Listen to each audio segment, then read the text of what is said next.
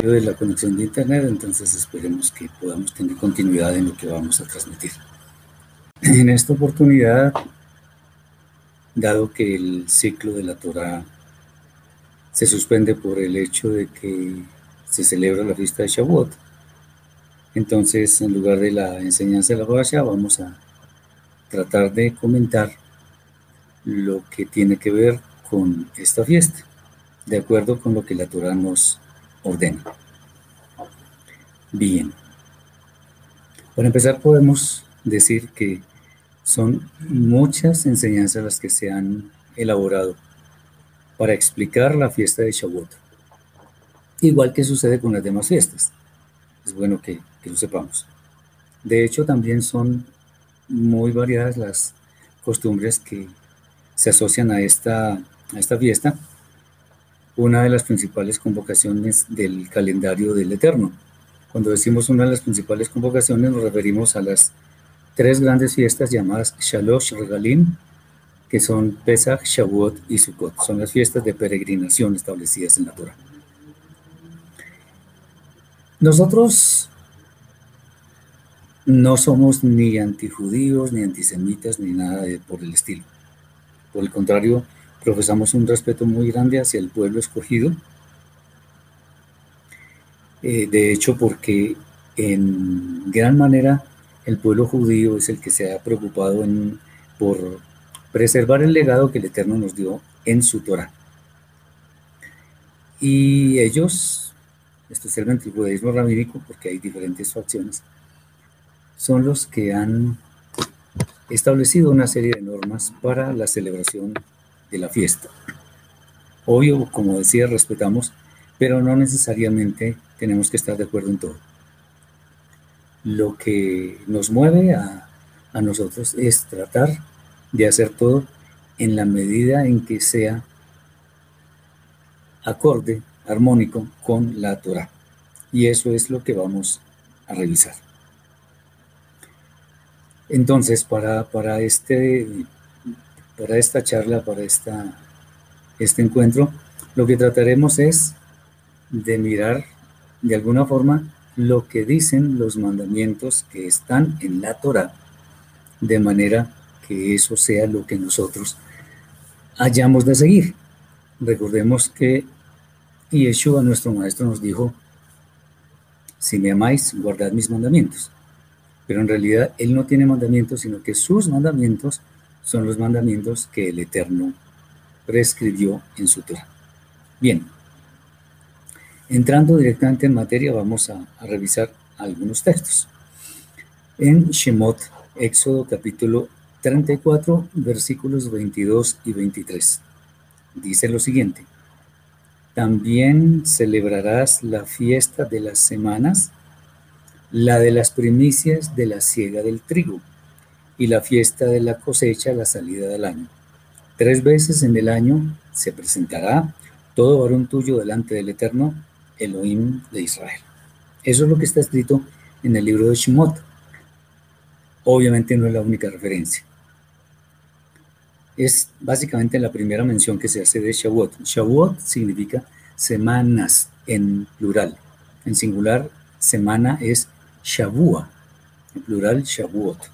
Entonces, esta es la fiesta de las semanas.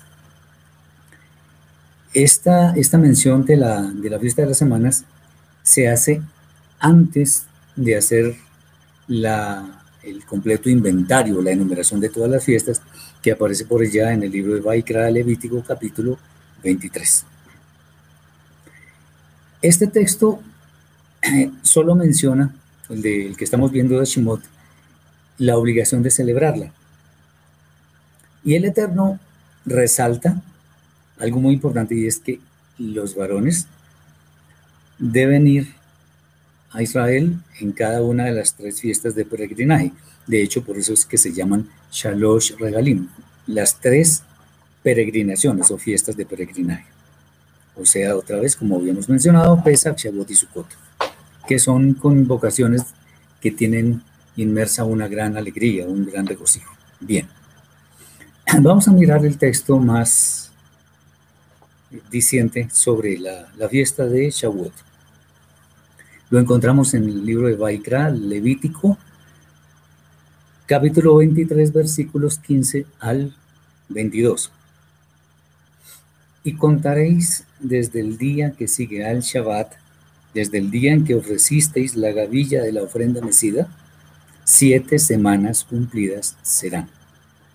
Hasta el día siguiente del séptimo Shabbat contaréis 50 días. Entonces ofreceréis al, el nuevo grano al Eterno. De vuestras habitaciones traeréis dos panes para ofrenda mecida, que serán dos décimas de efa de flor de harina, cocidos con levadura, como primicias para el Eterno. Y ofreceréis con el pan aceite, eh, perdón, siete corderos de un año, sin defecto, un becerro de la vacada y dos carneros. Serán holocausto al Eterno, con su ofrenda y sus libaciones, ofrenda encendida de olor grato al Eterno. Ofreceréis además un macho cabrío por expiación y dos corderos de un año en ofrenda pacífica, lo que se llama Corban eh, Shelamim y el sacerdote los presentará como ofrenda mecida delante del Eterno con el pan de las primicias y los dos corderos. Serán cosa sagrada al Eterno para el sacerdote. Y convocaréis en este mismo día santa convocación. Ningún trabajo de siervos haréis, estatuto perpetuo en donde quiera que habitéis por vuestras generaciones. Cuando segareis la miel de vuestra tierra, no cegaréis hasta el último rincón de ella, ni espigarás tu ciega. Para el pobre y para el extranjero la dejarás. Yo soy el eterno vuestro Elohim. Bien, aquí estamos viendo algunas cosas interesantes. Nos muestra, en primer lugar, que se debe hacer un conteo de 49 días, o sea, 7 semanas. Después hablaremos algo de esto porque muchos obtienen, entre otras de esta enseñanza, el tema del famoso Shabbat lunar por el tema de las semanas completas y otras cosas, que no es bíblico. Eh, esto se hace desde el día siguiente al Shabbat, después de la fiesta de Pesach. Esto se puede deducir eh, mirando los textos que son inmediatamente anteriores a este. Hay que tener en cuenta que el conteo de las semanas, no del Homer, como dicen por ahí, o el significado de Homer es gavilla, pero nosotros no estamos contando gavilla, estamos contando días y semanas. Eh, el, el, Shabbat, cuando está, digamos, solo y no se refiere a ninguna fiesta en específico, se refiere siempre al séptimo día de la semana. Esa es una forma de, interpretar la, la, escritura, cuando tenemos suficientes testigos que nos muestran que evidentemente toca tomar una opción en lugar de otra. Bien, como la fiesta de Shavuot se considera Shabbat, por lo que acabo de decir, entonces muchos, especialmente los que vienen de las ramas fariseas, empiezan a contar las semanas desde el día siguiente a Pesach, porque, porque Pesach es un Shabbat, de acuerdo con lo que está establecido. Pero un Shabbat no como el séptimo día de la semana, sino un día en el que no se hacen actividades como los demás días de trabajo. Bien. La Torah, de hecho, no da a entender lo que acabo de mencionar. ¿Por qué? Porque Shavuot, esta fiesta tan especial, no tiene ninguna fecha fija en el calendario para poder celebrarla. Por eso es que debemos contar. Bien. Uno ve, por ejemplo, Pesach es el día 14 del primer mes, entre las dos tardes. Los panes sin levadura desde el día 15 hasta el día 21. El día de Yom Teruah es el primer día del séptimo mes. Yom HaKippurim, el décimo día del séptimo mes. Y la fiesta de Sukkot, que empieza el 15, día 15 del séptimo mes y dura siete días. Entonces, en este caso, aquí no se dice celebraré Shavuot el día tal de tal mes. No. Si nosotros tenemos en cuenta que la cuenta que comienza el día siguiente de Pesach es, eh, el, de hecho es el día 15 del primer mes. Uno al contar 49 días siempre, siempre observa que cae el día sexto del tercer mes. Entonces ya en forma anticipadísima, eh, la gente ya dice, ya sabe que, en qué fecha es Shavuot. Nosotros somos, o sea, se nos ha ordenado contar.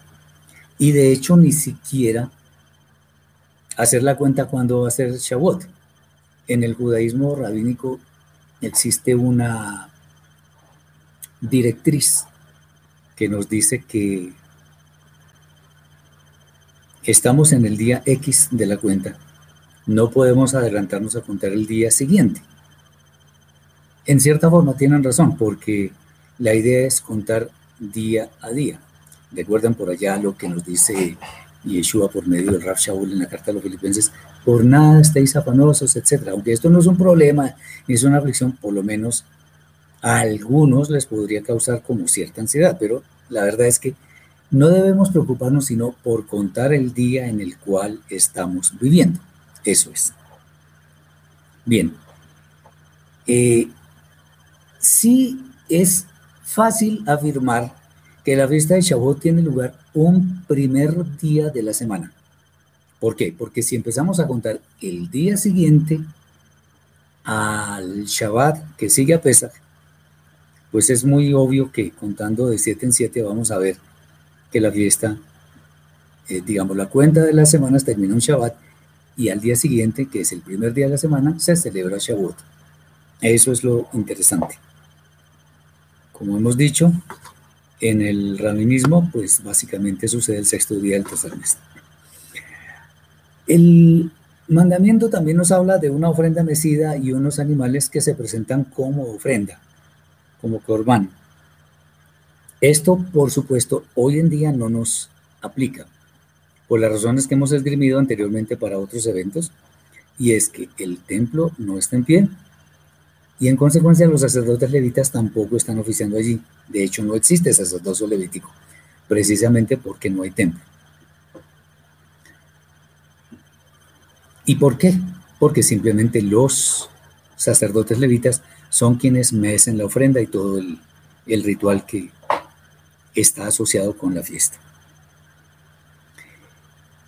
Eh, entonces, hecha esta claridad, lo que podemos decir es que lo que tiene que ver con las actividades conexas con la existencia del templo y el sacerdocio levítico, hoy en día no nos aplican. No nos aplican, pero por eso, no porque estén derogadas. Digamos que están congeladas. Llamémoslo así, aunque habría que afirmar de alguna forma que se va a construir un tercer templo, pero no hay evidencia segura tampoco sobre eso.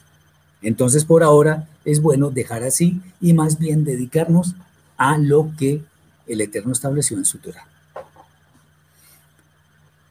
Bien, otra cosa muy interesante es que muchos, y muchos es muchísimos, afirman que esta fiesta, eh, en esta fiesta mejor, se celebra la entrega de la Torah. Porque afirman que la entrega de la Torah sucedió un día de Shavuot. Bueno, pero aquí hay un problema. Esto no está establecido en la Torah. ¿Qué no está establecido? Que se celebre una fiesta de la entrega de la Torah, por un lado. Segundo, la fiesta de, de Shavuot es una fiesta agrícola. Eso es lo que está escrito. Por lo tanto, no podemos desviar la atención hacia otra cosa que no es el espíritu de la fiesta. Bien.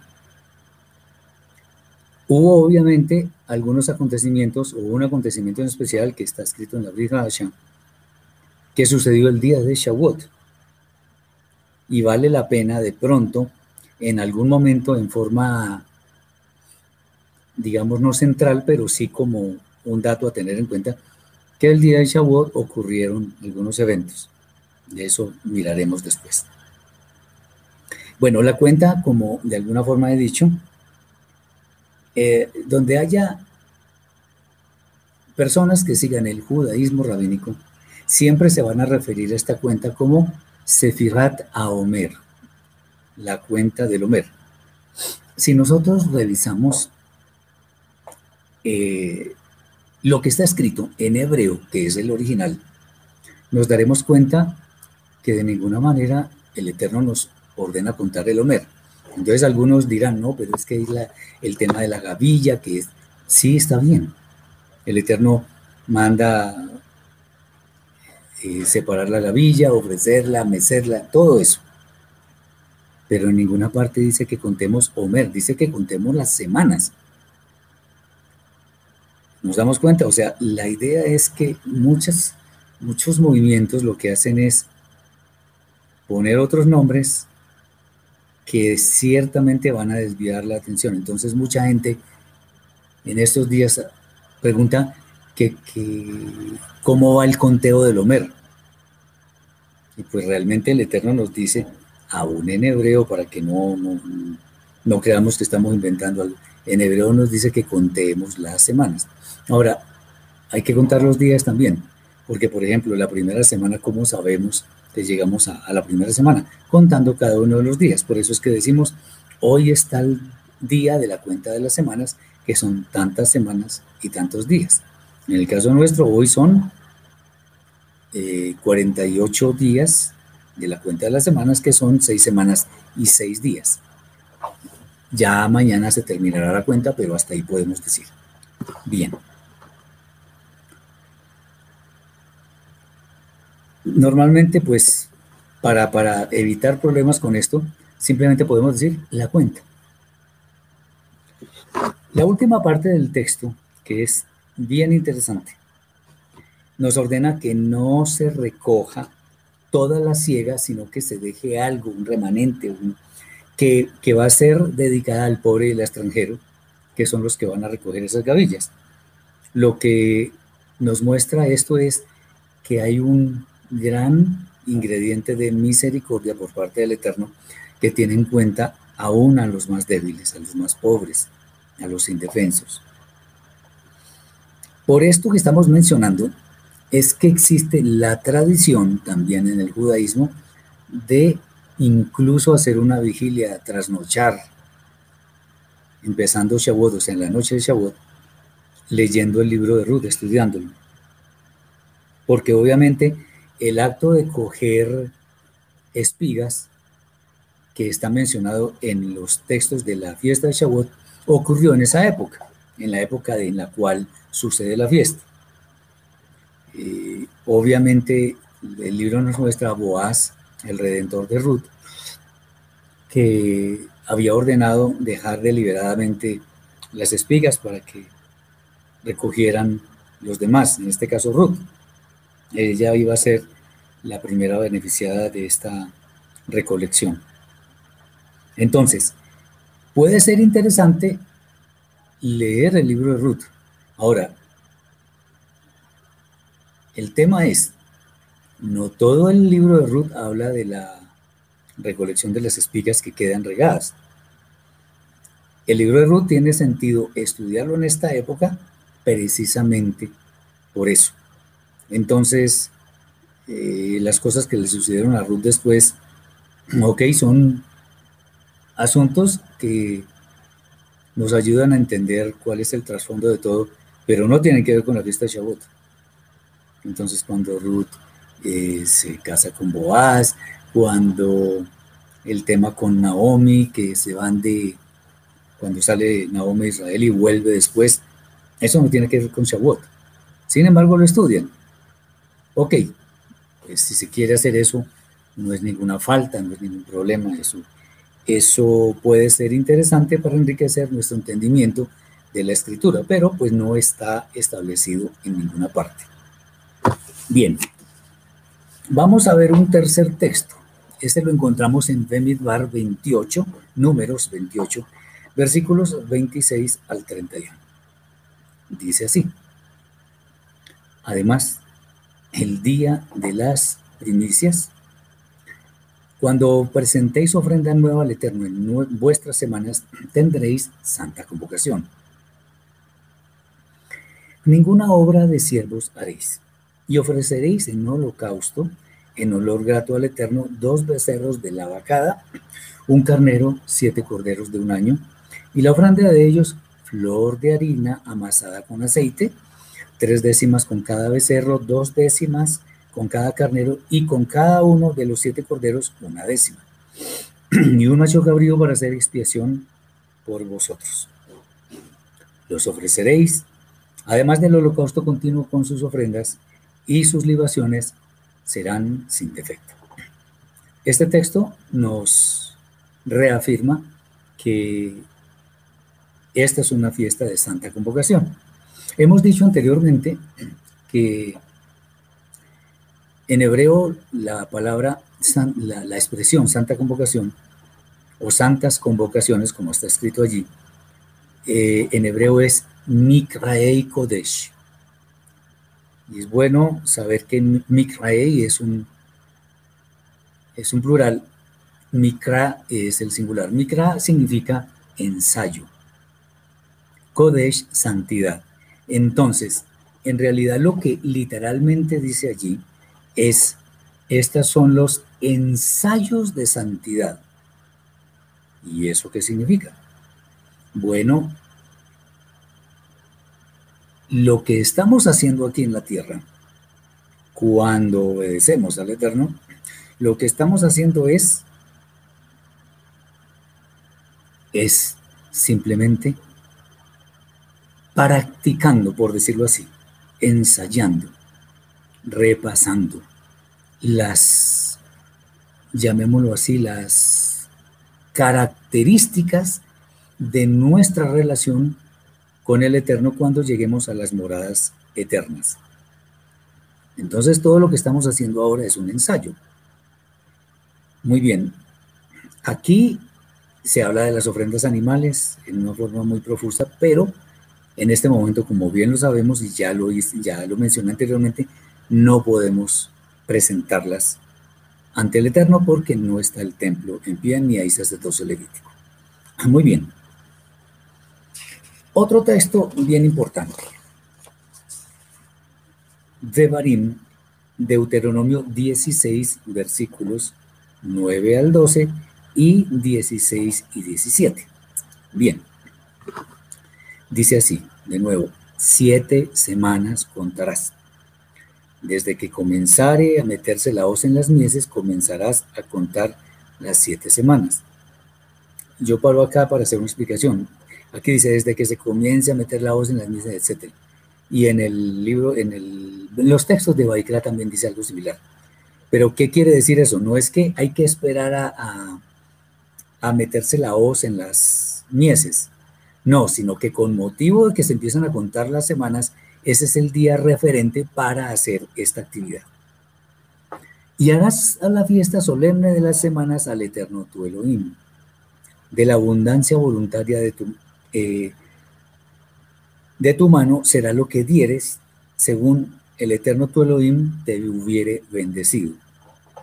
Y te alegrarás delante del eterno tu Elohim, tú, tu hija, tu hijo, tu hija, tu siervo, tu sierva, el levita que habitare en tus ciudades, y el extranjero, el huérfano y la viuda que hubieren en medio de ti, en el lugar que el eterno tu Elohim hubiera escogido para poner allí su nombre.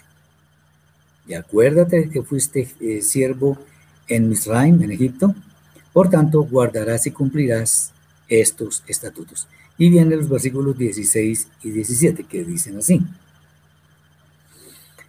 Tres veces cada año aparecerá todo varón tuyo delante del Eterno tu Elohim en el lugar que él escogiere en la fiesta solemne de los panes sin levadura, o sea, pesa, que normalmente también se le llama así porque la fiesta de panes sin levadura viene enseguida, y en la fiesta solemne de las semanas, o sea, esta, Shavuot, y en la fiesta solemne de las cabañas, o sea, Sukkot. Y ninguno se presentará delante del Eterno con las manos vacías en estas tres fiestas cada uno con, su, con la ofrenda de su mano, conforme a la bendición que el eterno tu Elohim te hubiere dado. Bien, este es otro texto que corrobora en gran medida lo que hemos dicho. Aquí se, se dice que debemos celebrar la fiesta de las semanas. Cuando el Eterno repite alguna instrucción en su Torah, es porque esa instrucción debe ser cumplida con urgencia. Y es porque esa instrucción también es muy importante para el Eterno. Si Él repite, por algo será. Ah, lo que hemos mencionado también es relativo a que se ordena que quienes estén en las moradas, en las casas de los Bene Israel, deben participar de esta celebración. Muy bien. Hay una aclaración que es de especial importancia que hagamos hoy en día. No está la expresión que dice, el lugar que escogió el Eterno para poner su nombre. Ese lugar no está, porque ese lugar es el templo. No pensemos que una congregación en la parte que sea es el lugar. Es un lugar donde se reúne la gente para alabar al Eterno, etc. Pero no es el lugar que el Eterno ha escogido para poner su nombre. Eso debe quedar muy, muy claro. Bien. Como ese, lugar que el Eterno escogió para poner su nombre no está, de nuevo volvemos a insistir lo que hemos dicho anteriormente. Hoy en día no debemos celebrar, sino recordar, porque la celebración implica hacerla con todos los elementos que son necesarios para ello. Y eso es, en gran medida nos habla de las ofrendas que deben ser llevadas al lugar que el Eterno, en el que el Eterno ha puesto su nombre. Vamos a, leer un texto que es muy importante y que es bueno que, que lo tengamos en cuenta porque muchas personas a partir de acá hablan de la famosa entrega de la Torah más lo que dicen los judíos rabínicos. Eso está en Geburot, Hechos, capítulo 2, versículos 1 al 21. Cuando llegó el día de Shavuot, estaban todos unánimes juntos. Y de repente vino del cielo un estruendo, como de un viento recio que soplaba, el cual llenó toda la casa donde estaban sentados. Y se les aparecieron como lenguas repartidas, como de fuego, asentándose sobre cada uno de ellos. Y fueron todos llenos de Ruach HaKodesh y comenzaron a hablar en otros idiomas según la Ruach les daba que hablasen. Había judíos hospedados para entonces en Jerusalén, Jerusalén, varones piadosos de todas las naciones bajo el cielo. Y al escucharse tan fuerte estruendo, se juntó la multitud. Entonces pareciera que no era la multitud la que estaba allí en aquella casa. Y estaban confundidos porque cada uno les oía hablar en su propio idioma. Y estaban atónitos y maravillados, diciendo, mirad, ¿no son galileos todos estos que hablan? ¿Cómo pues les oímos hablar nosotros, cada uno en nuestro idioma, donde nacimos? Partos, medos, elamitas, y los que habitamos en Mesopotamia, en Caldea, en Capadocia, en el, Post, en el Ponto y en Asia, en Frigia y Panfilia, en Egipto y en las regiones de África, más allá de Sirene, y romanos aquí residentes, tanto judíos como prosélitos cretenses y árabes, les oímos hablar en nuestros idiomas las maravillas de Elohim. Había judíos de todas partes. Y estaban todos atónitos y perplejos, diciéndose unos a otros. ¿Qué está pasando aquí? Nosotros burlándose decían, están borrachos. Entonces Kefa, Pedro, poniéndose en pie con los once, alzó la voz y les habló diciendo, varones judíos, y todos los que habitáis en Jerusalén, esto os sea notorio y oíd mis palabras. Porque estos no están borrachos, como vosotros suponéis, puesto que apenas estamos en la tercera hora del día. Estamos hablando de aproximadamente las nueve de la mañana. Mas esto es lo dicho por el profeta Joel. Y en los postreros días, dice Elohim, derramaré mi ruach sobre toda carne y vuestros hijos y vuestras hijas profetizarán. Vuestros jóvenes verán visiones y vuestros ancianos soñarán sueños. Y de cierto sobre mis siervos y sobre mis siervas en aquellos días derramaré de mi ruaj y profetizarán.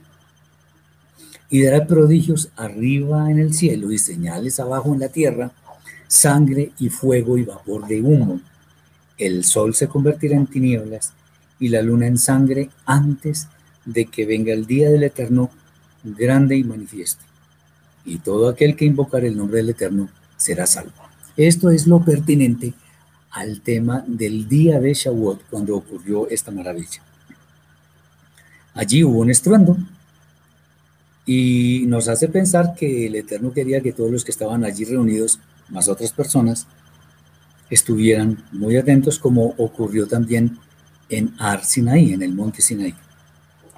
El hecho de que los creyentes en Yeshua tuvieran el poder para hablar en otros idiomas, las maravillas del Eterno, nos sugieren, nos sugiere que fueron obviamente, como dijo Yeshua, que, que fueron investidos de un poder muy especial que obviamente venía de lo alto.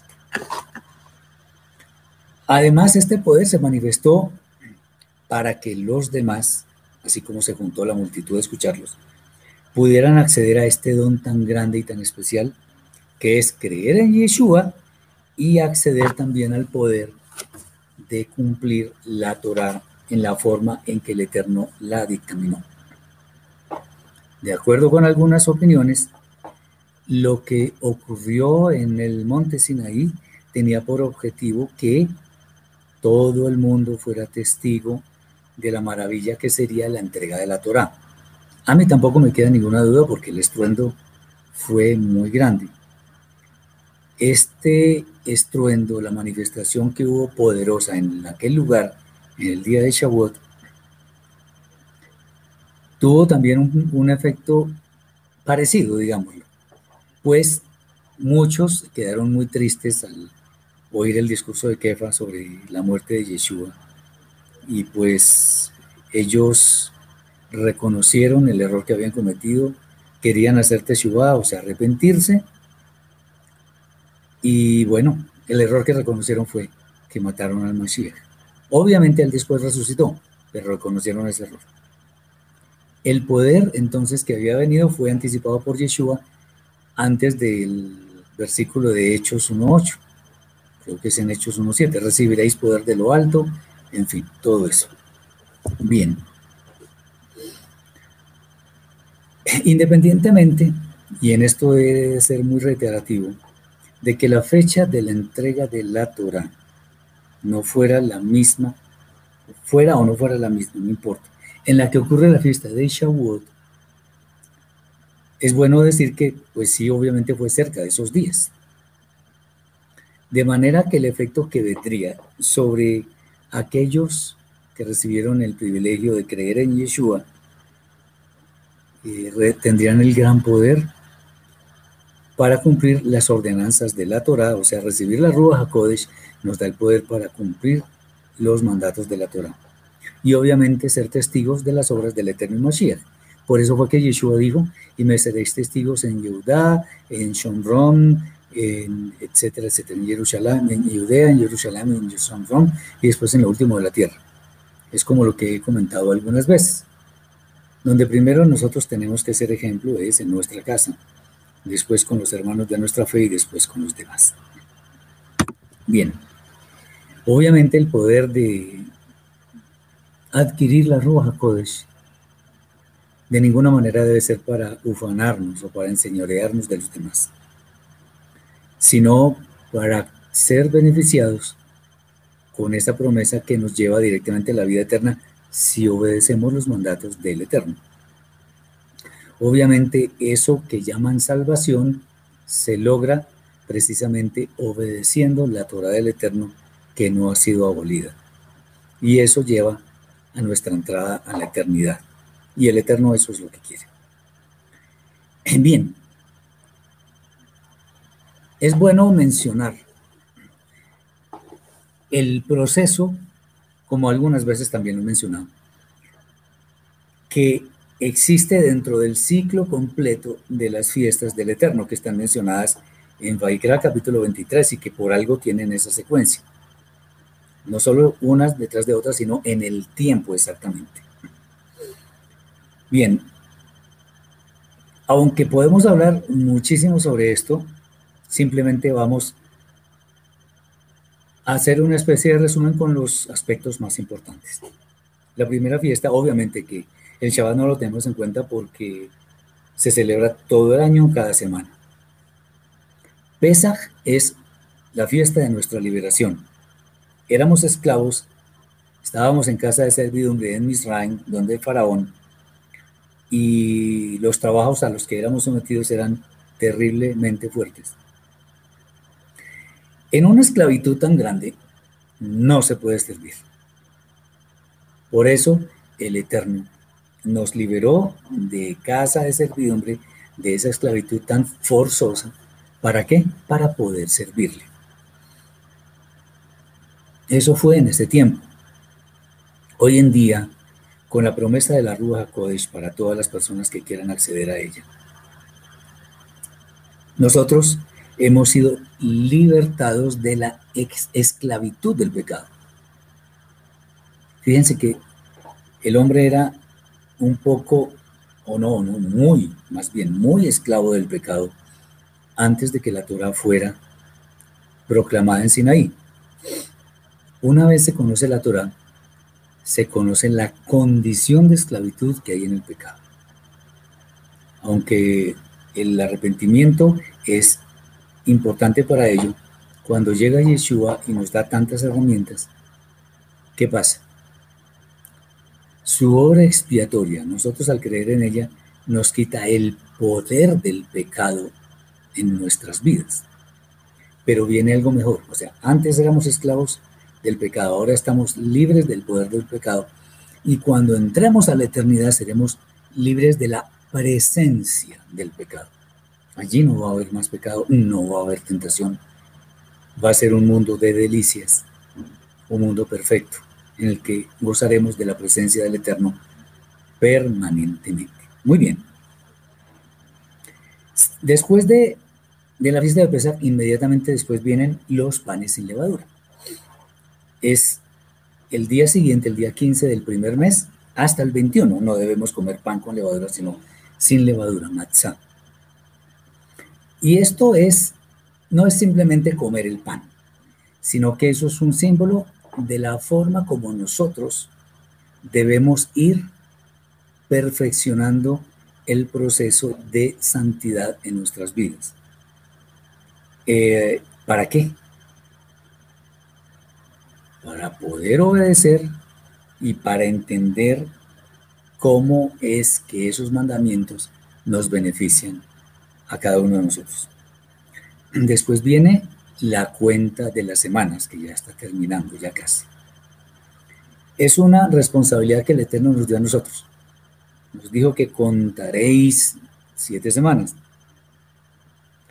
Eso nos muestra que el Eterno quiere que seamos diligentes cada día de nuestras vidas.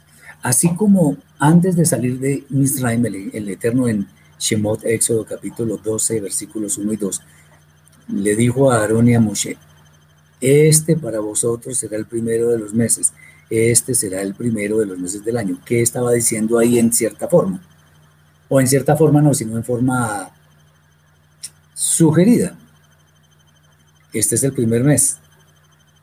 Y si este es el primer mes, nosotros debemos saber cuál es el segundo, cuál es el tercero, cuál es el cuarto, etcétera. Hasta que lleguemos al fin del ciclo y volvamos a contar el primer mes y así sucesivamente, que es lo que nosotros estamos haciendo. Bien, esta cuenta diligente, aplicada, nos lleva al, al día 49 y el día 50 es la fiesta de Shavuot. Preguntaría el Parra, ¿cuál es la diferencia entre el conteo semanal y el Homer? Ya lo dije, no existe conteo del Homer, eso no existe, eso es un invento del rabinismo que dice que Homer, como significa gavilla, que es el conteo que estableció la Eterna. Pero usted mire en el hebreo original, en la Torah, y allí dice es que contemos las semanas, no que contemos el Homer. Espero haber aclarado la duda. Bien, entonces, esta, esta cuenta lo que nos indica es que debemos andar fielmente obedientes a los decretos del Eterno. Después viene la fiesta de Shavuot. No voy a hacer ningún comentario, lo hago más tarde. Posterior a Shavuot viene un tiempo en, en blanco, llamémoslo así, un tiempo en el que no hay fiestas, y llega la fiesta Yom Teruah el primer día del séptimo mes. Eh, esta es una ocasión que aprovecha el Eterno, el Santo, bendito sea, para que estemos dispuestos a escuchar su voz y meditar sobre nuestros caminos. Por eso el toque del shofar, que es una alarma para que despertemos del letargo espiritual en el que estamos. Él tiene toda la autoridad para llamarnos a cuenta y por, el hecho, obviamente, de que tenemos la capacidad de hacerlo. Bonita pregunta que si está escrito que el Eterno entregó la Torah en la vista de Shavuot. Ya lo expliqué, eso no está escrito en ninguna parte. Ok.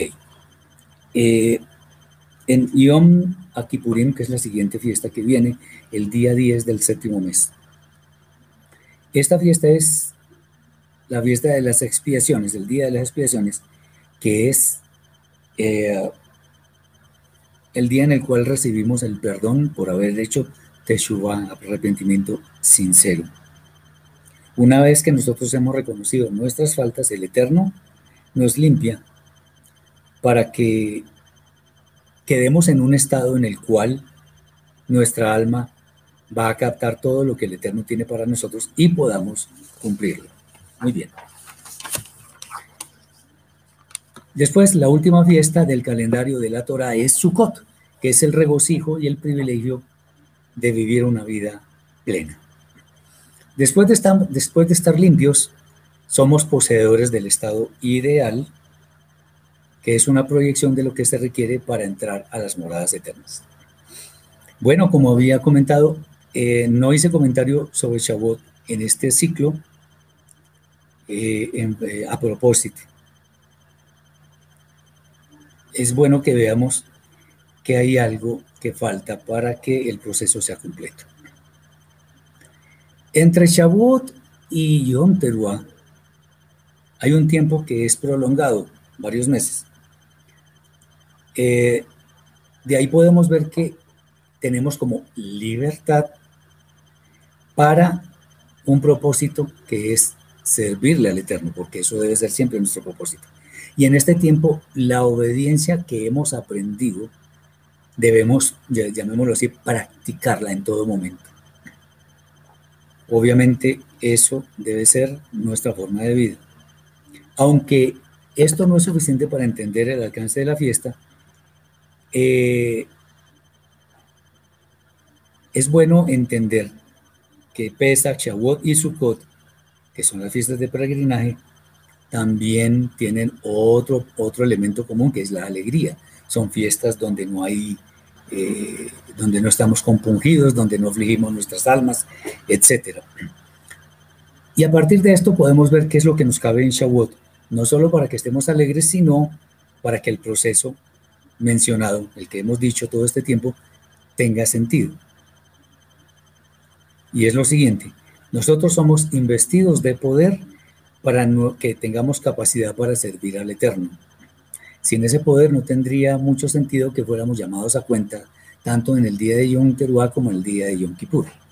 Con esto decir, con esto de que hemos investido, sí, hemos sido investidos de poder, no estamos diciendo que es que Shavuot es la entrega de la Torah, no, sino que de todas maneras el que exista ese tiempo es porque evidentemente nosotros tenemos la capacidad para cumplir lo que el Eterno nos ordenó. El Eterno es justo, nos da las herramientas para que cumplamos, después nos llama a cuenta saber qué es lo que hemos hecho con nuestras vidas. Fíjense ustedes que, por ejemplo, Noah andaba, Noé andaba como de la mano del Eterno. El Eterno lo, lo, ayudó, le dijo que construyera el arca y todo ese tema. Pero en cambio de Abraham, no dice que iba de la mano con él, sino el Eterno le dijo a Abraham, anda delante de mí y sé íntegro. ¿Esto qué significa? Anda delante de mí es porque le suelta la mano. Y él anda, como deberíamos hacer con los bebés pues no recién nacidos, tan recién nacidos, sino cuando ya están empezando a coger fuerza en sus piernas, los dejamos solos, se pueden caer, pero se levantan. Eso es lo que nosotros tenemos que hacer en nuestra vida todos los días. Como dice por allá, creo que es el libro de Michelet, Proverbios, siete veces cae el justo y de todas ellas se levanta o el Eterno lo levanta. Porque nosotros tenemos la capacidad para levantarnos después de que hemos cometido fallas. Muy bien. Además, hay algo interesante. Si el Eterno nos ha dado esa capacidad, debemos retribuir eso con algo muy especial que es la acción de gracias. Eh, en, en los textos que tienen que ver con la fiesta, se habla de ofrendas agradables al Eterno. Y estamos hablando de ofrendas mecidas, de ofrendas agrícolas, como lo hemos dicho. Entonces, como no se pueden hacer los corbanos de ese tiempo, las ofrendas animales, ni de, ni de nada, porque eso depende de los sacerdotes, eh, hay que mostrar agradecimiento con el Eterno, teniendo en cuenta que nosotros hemos sido objeto de todo tipo de bendiciones y además en abundancia. Y esto se expresa en un verbo que al Eterno le gusta mucho, que se llama dar dar de nosotros. Por ejemplo, en esta pandemia hay una gran oportunidad para darle a los más necesitados lo que podamos, pero por lo menos quedemos. Y como dice por allá Raf Shaul, que el Eterno ama al dador alegre. Entonces eso es una forma de retribuir lo que el Eterno nos ha dado. Ahora, es bueno entender que como se lleva una ofrenda, se mece y todo aquello, Dado que eh, hoy en día no estamos muy en capacidad de hacer gran cosa porque todo lo que podemos hacer literalmente era para el tiempo del templo. Entonces, ¿qué podemos hacer ahora? Es básicamente no espiritualizar todo, sino encontrar una analogía que nos permita cumplir con el Eterno. Como es una fiesta agrícola, tiene que ver con el esfuerzo humano de recoger el fruto de la tierra y llevarlo. Entonces nosotros debemos esforzarnos en nuestras actividades del día a día para presentarlas al Eterno como ofrenda agradable. Nuestro trabajo que no es solamente el que nos están eh, pagando con dinero, sino el trabajo que hacemos que sea para el Eterno primeramente. Y como esta es una fiesta de las primicias, entonces, ¿qué, qué podemos decir? Teniendo en cuenta que es el tiempo en el cual terminan las fiestas de primavera y que se, se relacionan en gran medida con la primera venida de nuestro Rebe Akadosh Yeshua. ¿Qué podemos decir también entonces? Que todo lo que nosotros hagamos y podamos ofrecerlo al Eterno sea, sea como esas primicias, especialmente hoy eh, eh, cuando celebremos Shavuot, para que el Eterno vea nuestra intención de que Él es el primero en nuestras vidas. Las primicias son lo mejor de nuestra vida. Entonces, el, Eterno no necesita ni dinero, ni necesita reconocimiento, ni nada. Lo necesitamos, necesitamos nosotros hacerlo a Él para que entendamos que nuestra dependencia es verdadera, es sincera y es justa. Entonces, como Shavuot se refiere al fruto que se recoge de la tierra. Se refiere también a unas primicias que son presentadas ante el Eterno y que vamos a mecer. Ese, mecer eso tiene que ver con un ritual que magnifica esa, esa ofrenda, porque en últimas cuando ya está meciéndose, no es nuestra, sino es lo que nosotros le presentamos a Él. Entonces esta fiesta debe llevarnos a nosotros a ofrecer lo mejor de nuestras vidas. Por eso la importancia del verbo dar. Como decía por ahí en el libro de Hechos, más bendecido es dar que recibir. Y como alguna vez habíamos comentado,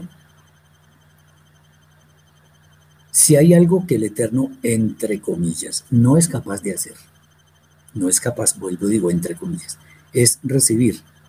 La respuesta es muy sencilla. ¿Por qué decimos que no, que, no puede recibir? porque todo es de Él. Entonces, en últimas, no estamos dando nada que sea de nosotros. Todo es de Él, entonces es de Él. Pero sí podemos dar a nuestro prójimo y al Eterno, bendito sea, nuestro reconocimiento, nuestra admiración, nuestra oración, nuestra adoración al uno y único que fue el que nos creó y que nos ha dado todo y nos ha hecho objeto de todas sus múltiples bendiciones. Eso es lo que podría convertirse en el objeto de nuestra remembranza de la fiesta de Shavuot. Ya hemos mencionado que el tema adicional es el libro de Ruth, que muchas personas leen y que hacen vigilia por la noche o toda la noche y lo leen o estudian. Eh, en, cuanto a lo que se menciona allí en el libro de Ruth, es lo que tiene relación con recoger el trigo y todo aquello que está en Vaikra, capítulo 23, versículo 22. Eh, más que eh, recoger el trigo, debemos sacar enseñanzas de eso. Acordemos otra vez, la viuda, el huérfano, el débil, el desprotegido. Esos deben ser el objeto de nuestro cuidado, de nuestra atención. Entonces, si el Eterno dice que para estas épocas dejemos a propósito. Espigas regadas para que la recojan. ¿Eso qué significa? Significa misericordia. Así como en el Baikra Levítico 19, 18 está escrito, no guardarás rencor contra tu prójimo, sino que amarás a tu prójimo como a ti mismo, debemos entender que eso es para todo tiempo. Y esta es una perfecta oportunidad para aprovechar que tenemos los medios para de alguna manera manifestar nuestro amor y misericordia por el prójimo que más necesita ayuda, y más ahora en este tiempo.